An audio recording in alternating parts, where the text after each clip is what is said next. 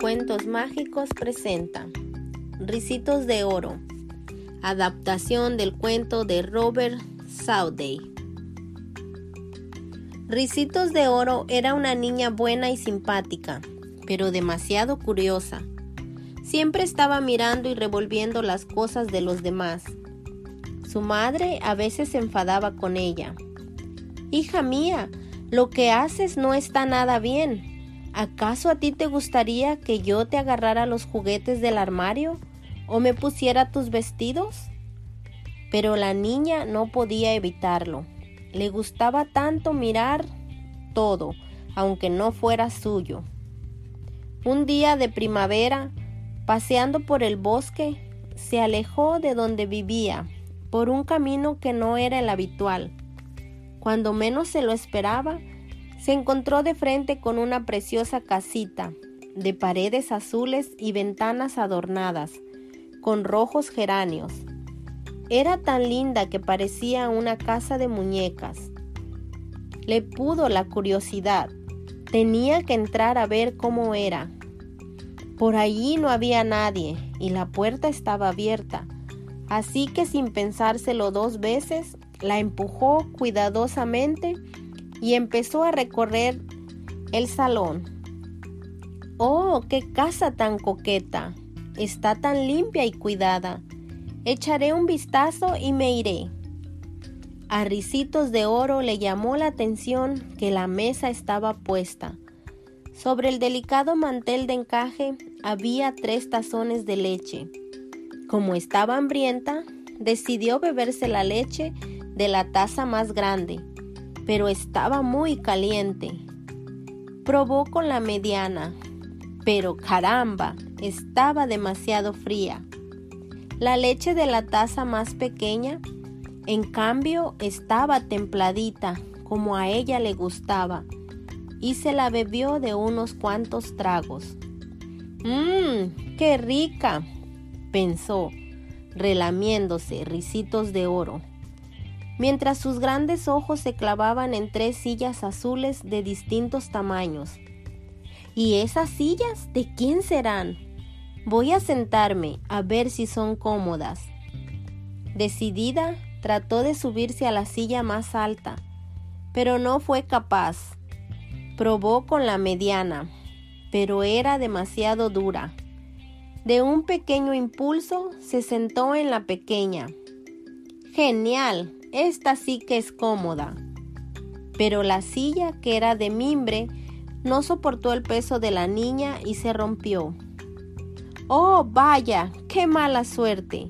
Con lo cansada que estoy, iré a la habitación a ver si puedo dormir un ratito. El cuarto parecía muy acogedor. Tres camitas con sus tres mesillas ocupaban casi todo el espacio. Ricitos de Oro se decantó por la cama más grande, pero era demasiado ancha. Se bajó y se tumbó en la mediana. Pero no, el colchón era demasiado blando.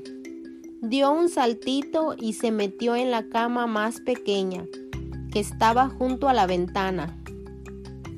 Pensó que era la más confortable y mullida que había visto en su vida tanto que se quedó profundamente dormida. A los pocos minutos aparecieron los dueños de la casa, que eran una pareja de osos con su hijo, un peludo y suave osito color chocolate.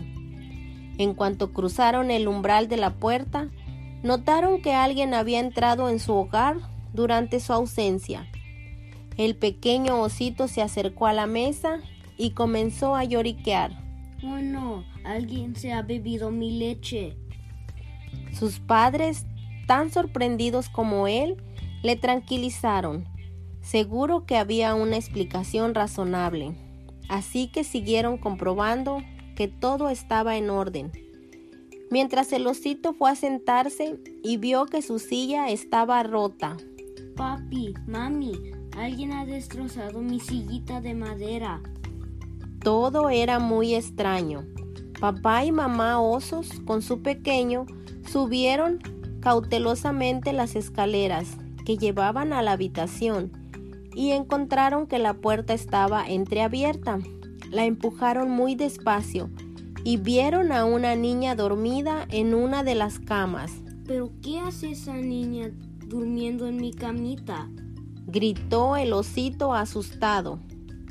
Su voz despertó a Ricitos de Oro, que cuando abrió los ojos se encontró a tres osos con cara de malas pulgas que la miraban fijamente.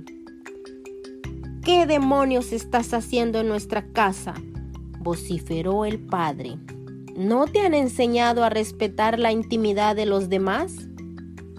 Ricitos de Oro se asustó muchísimo. Perdónenme, señores, yo no quería molestar. Vi la puerta abierta y no pude evitar entrar. Largo de aquí ahora mismo, niña. Esta es nuestra casa. Y que yo sepa, nadie te ha invitado a pasar. Pidiendo disculpas una y otra vez, la niña salió de allí avergonzada. Cuando llegó al jardín, echó a correr hacia su casa y no paró hasta que llegó a la cocina, donde su madre estaba colocando unos claveles recién cortados en un jarrón. Llegó tan colorada que la mujer se dio cuenta de que a su hija le había pasado algo. Ricitos de Oro no tuvo más remedio que contar todo lo sucedido. Su mamá escuchó atentamente la historia y dijo unas palabras que Ricitos de Oro jamás olvidaría. Hija, ahí tienes lo que sucede cuando no respetamos las cosas de los demás. Espero que este susto te haya servido para que de ahora en adelante pidas permiso para utilizar lo que no es tuyo y dejes de fisgonear lo ajeno. Y colorín colorado, este cuento ha terminado. Cuentos mágicos ha presentado. Ricitos de oro. Espero que les haya gustado nuestro episodio de hoy. Los invito a que me sigan en nuestra página de Facebook como Cuentos Mágicos y se suscriban en las diferentes plataformas que nos escuchan.